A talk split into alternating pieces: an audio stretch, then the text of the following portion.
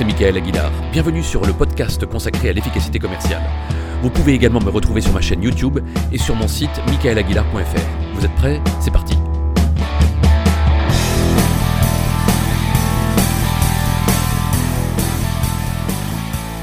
Il y a une semaine, la DRH d'un client important de mon cabinet m'appelle et me dit Michael, notre DG aurait besoin d'un coaching.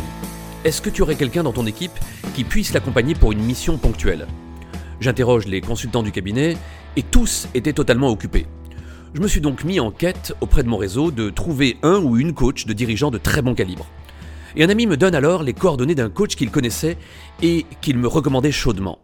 Je prends contact avec lui sur LinkedIn, je regarde son pédigré sur ce même réseau social et je vois qu'il avait un parcours flatteur grande école de commerce, plusieurs années à des postes encadrants et managériaux dans de grands groupes avant de rejoindre un grand cabinet de conseil pour finalement se mettre à son compte. Les recommandations étaient élogieuses, bref, tout allait bien. Je lui envoie donc un message pour lui présenter ma requête, mon cabinet, mes conditions de sous-traitance. Et je reçois une réponse qui contenait plusieurs fautes d'orthographe grossières. J'ai eu un bref échange téléphonique avec lui, et je l'ai entendu plusieurs fois réagir à mes propos par le mot ouais. J'ai trouvé un prétexte pour ne pas donner suite. Et je vous avoue ne pas avoir assumé de lui donner la véritable raison. Je n'ai pas osé le mettre mal à l'aise alors que je lui aurais sans doute rendu service. J'ai été victime de ce que les psychologues sociaux appellent l'effet de halo. L'effet de halo est ce qu'on appelle un biais cognitif qui affecte la perception que l'on a d'une personne quand on fait une interprétation sélective des premiers signaux que l'on reçoit de cette personne. À partir de la première perception d'une caractéristique qui sera positive ou négative, on va en déduire que les autres caractéristiques sont du même acabit. Une personne qu'on jugera intelligente sera considérée comme honnête, droite, fiable, etc. Donc, si la première impression est positive, on va interpréter positivement tout ce que cette personne dit ou fait par la suite. Dans le cas de ma recherche de coach, de dirigeant, voilà donc ce qui s'est passé dans mon cerveau biaisé. S'il fait de nombreuses fautes d'orthographe, c'est qu'il ne sait pas bien écrire. S'il ne sait pas bien écrire, c'est qu'il n'a pas le niveau universitaire ou intellectuel adéquat.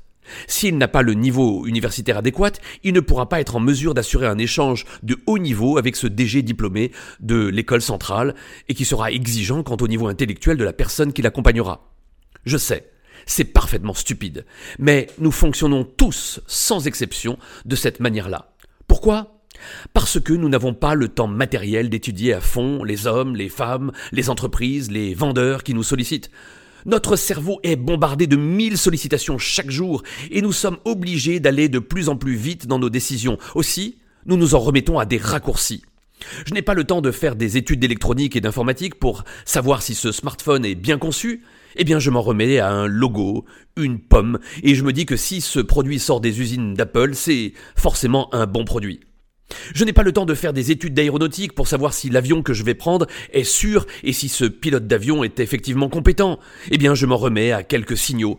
Un avion de la marque Airbus frappé du logo Air France et me voilà rassuré. Voilà pourquoi tous les détails comptent dans la vente. Tous. Car on peut être disqualifié sur un détail. Souvenez-vous de cette phrase de Confucius, l'homme trébuche sur un caillou, pas sur une montagne. On m'a souvent demandé s'il était possible d'aller en clientèle en jean. Ma réponse est toujours la même. On peut aller en jean, et même en short, et même en tongs, mais vous prenez un risque. Certaines personnes ne vous jugeront certes pas sur cet attribut, mais d'autres vous disqualifieront d'emblée. Dernièrement, j'étais dans une boucherie de quartier et j'ai acheté des tranches de jambon que la bouchère m'a délicatement découpées et remis dans un emballage papier avec ses mains, sans gants, avant de prendre mon billet et ma monnaie avec ses mains. Réaction de mon épouse, tu as vu? Elle n'avait pas de gants. Elle passe d'un client à l'autre et touche la viande avec ses mains. C'est vraiment pas hygiénique. Si elle se lave pas les mains entre chaque client, tu imagines l'hygiène dans sa chambre froide ou dans son laboratoire à l'arrière? Je n'y retournerai plus jamais. Effet de halo. Une observation précise qui permet de tirer une conclusion générale. Gardez à l'esprit que la vente est un métier de détail. Les Américains disent d'ailleurs à propos du métier de commerçant, Retail is detail. Et je terminerai avec la citation de Léonard de Vinci qui disait ⁇ Ce sont les détails qui font la perfection, et la perfection n'est pas un détail. ⁇ À la semaine prochaine.